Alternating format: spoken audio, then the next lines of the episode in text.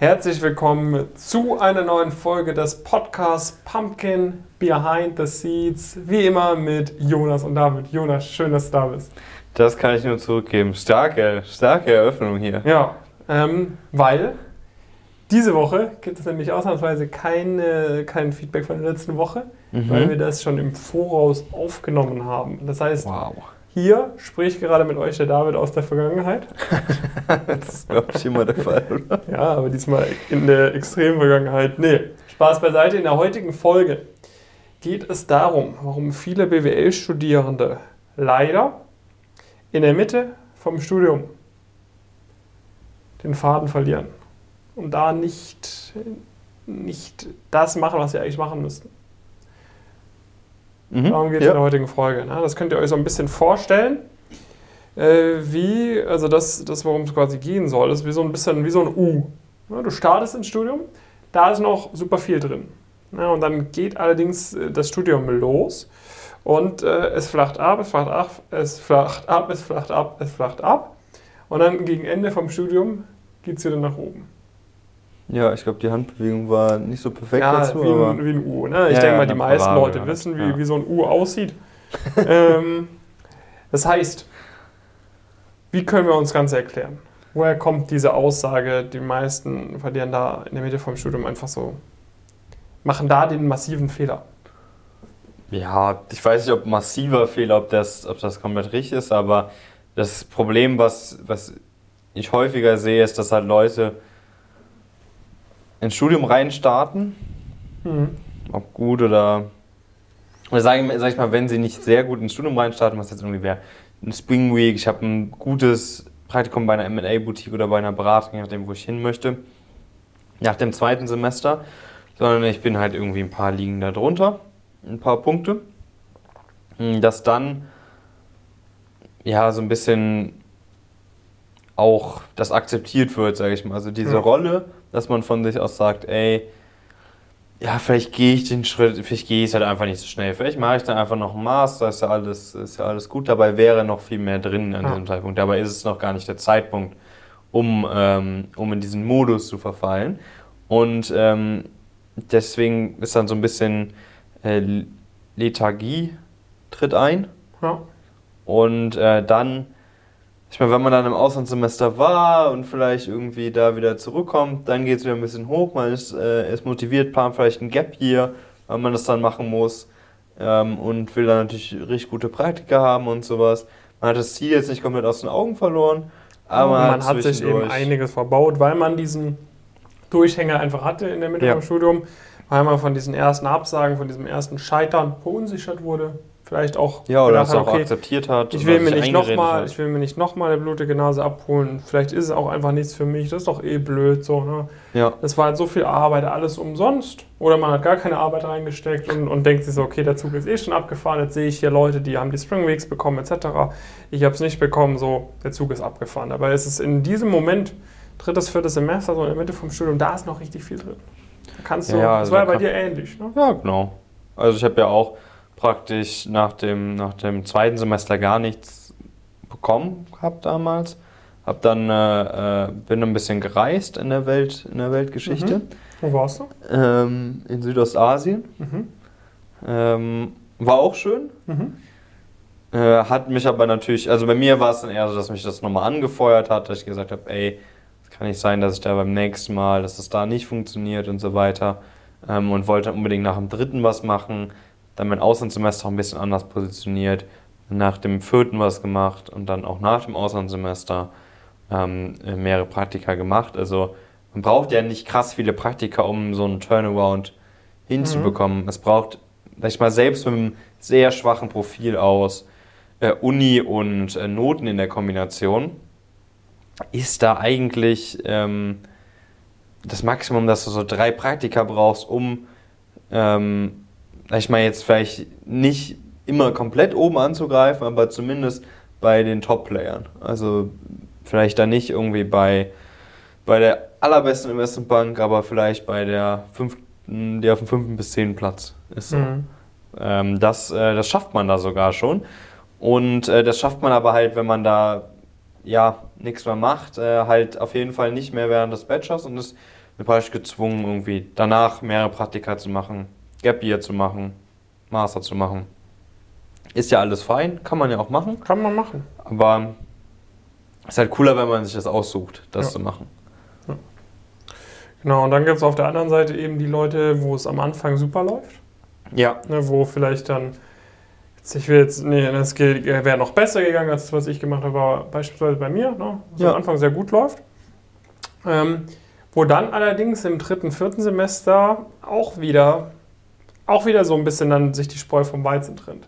ja, Da sage ich mal, da gibt es entweder Leute, die ziehen dann richtig krass noch durch. Das sind ja Mhm. die Leute, die echt nach dem vierten, fünften Semester mit äh, zwei, zweieinhalb Jahre nach dem Abi beim Tier-One-Player sind. ja, Wo man dann wirklich sagt, Hut ab, so, ne? Da hatten wir auch einige schon bei uns in den Gäste-Live-Calls beispielsweise im Coaching, die dann sagen, ey, ich muss mir jetzt, ich nehme mir absichtlich, ich habe jetzt hier schon ein Offer irgendwie von der Tier One Investment Bank oder so, aber ich nehme jetzt noch ein Jahr und reise durch die Welt oder so, weil ich Ja. habe irgendwie so hart gehasselt jetzt irgendwie. Ich muss jetzt mal noch ein bisschen quasi Leben genießen, was dann auch natürlich richtig geil ist, aber da, dann kannst du auch alles richtig genießen, weil du weißt, du hast schon was sicher, ne? Du kommst Ja. nicht zurück und dann geht der Ernst los. Natürlich geht dann der Ernst wieder los, wenn du zurückkommst, aber du, es ist nicht mehr diese Unsicherheit da. ja, Ja, und, aber was man quasi häufiger sieht, ist, dass entweder die Leute so berauscht sind von ihrem initialen Erfolg, mhm. dass sie denken, ach, ich bin so krass gut, jetzt wird alles andere auch super easy. ja, ja, also es ist ein bisschen, Ne, entweder gibt Flughöhe ist ein genau, entweder gibt es so diese Variante, ähm, oder es gibt natürlich noch Variante B, äh, es war so anstrengend, weil man sich vielleicht auch ein bisschen übernommen hat, mhm. ein bisschen zu sehr Gas gegeben hat, dass man gar keinen Bock mehr hat auf die Sachen und dann halt auch bis zum Auslandssemester gar nichts mehr macht und danach dann vielleicht mal ein bisschen angreift, was okay ist, was jetzt vielleicht nicht optimal ist. Vielleicht hätte man davor ein bisschen weniger Gas geben müssen, das ein bisschen besser verteilen, sodass man Ja. kontinuierlich Gas gibt. Ähm, aber schade ist es dann immer bei den Leuten, die sich dann zu selbstsicher sind, weil es initial gut gelaufen ist, dann denken, ja, der Rest wird nicht so schwer, man muss sich nicht mehr so gut auf die Interviews vorbereiten, das hat ja beim letzten Mal so gut geklappt, dann wird es nochmal gut klappen. Ja. Und dann halt auf die Schnauze fallen, weil dann war dieser initiale Erfolg, dieses initiale Momentum, was man aufgenommen hat, halt für die Katz. Ja, genau. Das ist natürlich gerade, sag ich mal, so bei unser Eins durchaus immer die eine der größeren Gefahren, würde Ja. ich sagen.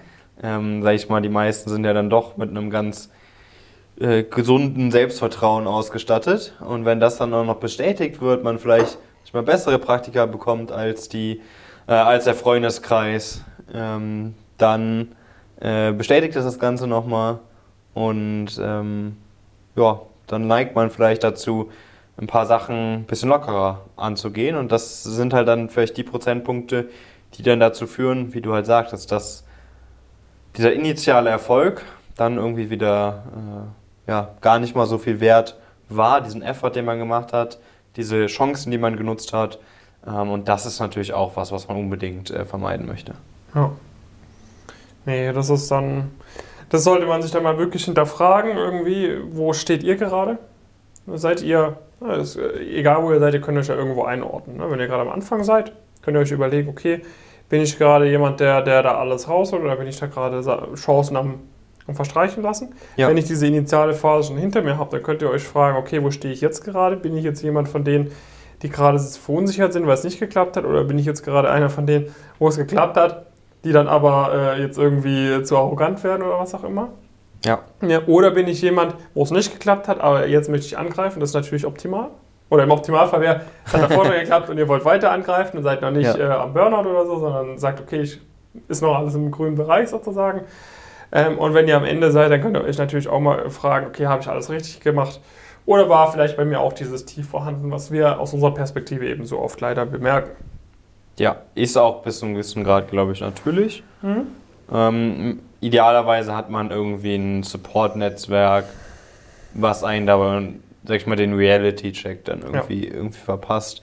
Nur weil du jetzt nach dem, nach dem zweiten Semester beispielsweise dieses Big Four Taskpraktikum bekommen hast oder sowas, ist stark. Aber wenn du jetzt ein Semester lang, lang nichts machst oder zwei, dann ist halt nicht mehr, dann ist halt nicht stark. Ja. Dann ist halt äh, ähm, der Durchschnitt. Du hast einen sehr guten Schritt gemacht, der ist auch deutlich besser als, als alle anderen, aber da musst du auch alles dafür setzen, dass du weiterhin diese großen Schritte äh, machen kannst, um dir halt einfach auch diese Freiheiten dann letztendlich äh, zu holen im Laufe des, des Studienverlaufs. Und wie du, wie du sagst es, ne? Wenn man das dann mal wirklich früh ein Ziel erreicht hat, ähm, dann ist man halt in dieser Position, wo man halt wirklich dann sagen kann, hm, okay, ich mache jetzt vielleicht mal was anderes ähm, mit der Zeit. Oder ich habe einfach auch Lust, einen Master zu machen, aber ich habe schon ein Angebot eigentlich von einer, von einer Beratung. Und dann ist ein Master so dann auch mal wirklich cool. Hm. Weil äh, dann kommt es mir sicher nicht auf jede einzelne Note an, sondern kommt es auf ein paar andere Sachen an, die eigentlich dann so das Ganze ausmachen. Weil wir machen, glaube ich, das macht ja, glaube ich, keiner einen Master dann unbedingt für die akademischen Punkte, sondern man will vielleicht was, was lernen. Sich weiterentwickeln, Netzwerk Sich weiterentwickeln, aufbauen. genau. Aber das ist ja auch nicht immer das, was nur reicht, um sehr gute Klausuren zu schreiben, sondern da, braucht man auch, auch ein paar andere Sachen. Ähm, das wirklich on point wiederzugeben und so weiter ist ungleich dessen, dass man das perfekt verstanden hat. Ähm, und das ist, glaube ich, was, ähm, ja, was, was viele dann noch nicht auf dem, auf dem Schirm haben, teilweise auch wenn es ins Studium mhm. reingeht. Mhm. Und das aber dann realisieren und sich so denken, so fünf und sechs Semester, ah, ja, okay, jetzt Jetzt muss ich halt wieder ordentlich Gas geben und dann äh, geht man, gibt man, gibt man wieder, wieder Gas, aber dann hat man halt leider ist, man ein bisschen, ist einfach ein bisschen Zeit ins, ins Lande gegangen. Ja, dieses Momentum verstreichen lassen. Genau, ist auch nochmal viel, viel anstrengender. Ich glaube, es ist auch viel, viel anstrengender, ähm, war zumindest auch, also auch mental war es für mich zumindest auch deutlich anstrengender, sag ich mal, Momentum aufrecht zu erhalten, ist eigentlich einfacher, wenn man die Checks in place hat einfach, sag ich mal, das weiterzumachen, was man gerade macht, solch einfacher, wie wenn man praktisch einmal Momentum hatte, das verloren hat und jetzt wieder aufbauen muss. Ja. Es ist deutlich schwieriger, dann wieder reinzukommen. Ja. Deswegen kommt nicht raus. Genau, kommt da nicht raus. Wenn ihr da mal einen Reality-Check von uns haben wollt, wenn ihr da mal eine Einschätzung haben wollt, wo ihr da gerade steht, was da vielleicht gut läuft, was vielleicht nicht so gut läuft, ist immer super wertvoll, wenn man da mal einen Blick von außen hat, von jemandem, der natürlich schon mit hunderten äh, ähnlichen Leuten gesprochen hat, die weiter sind als du, die weniger weit sind wie du, ähm, dann bewirb dich da doch gerne mal auch bei uns auf die kostenfreie Status Quo-Analyse. Ja. Weil definitiv. in der Analyse geht es genau darum, oder? Jonas, was lernt man da? Ja, also wir schauen uns natürlich dein Status Quo an.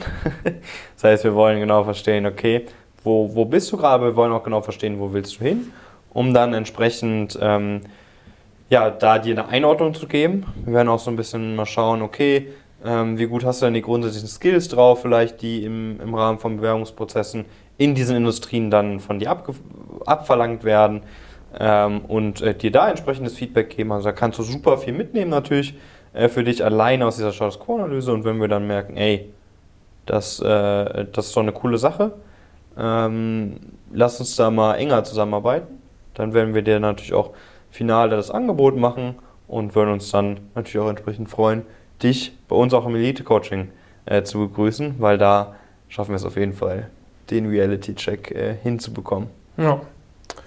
Gut, ich würde sagen, haben Sie mal durch. In diesem Sinne, schön, dass ihr wieder da wart. Und dann in der nächsten Folge gibt es wieder das bekannte Anfangs- und Endupdate. Genau. Macht's gut. Bis dann.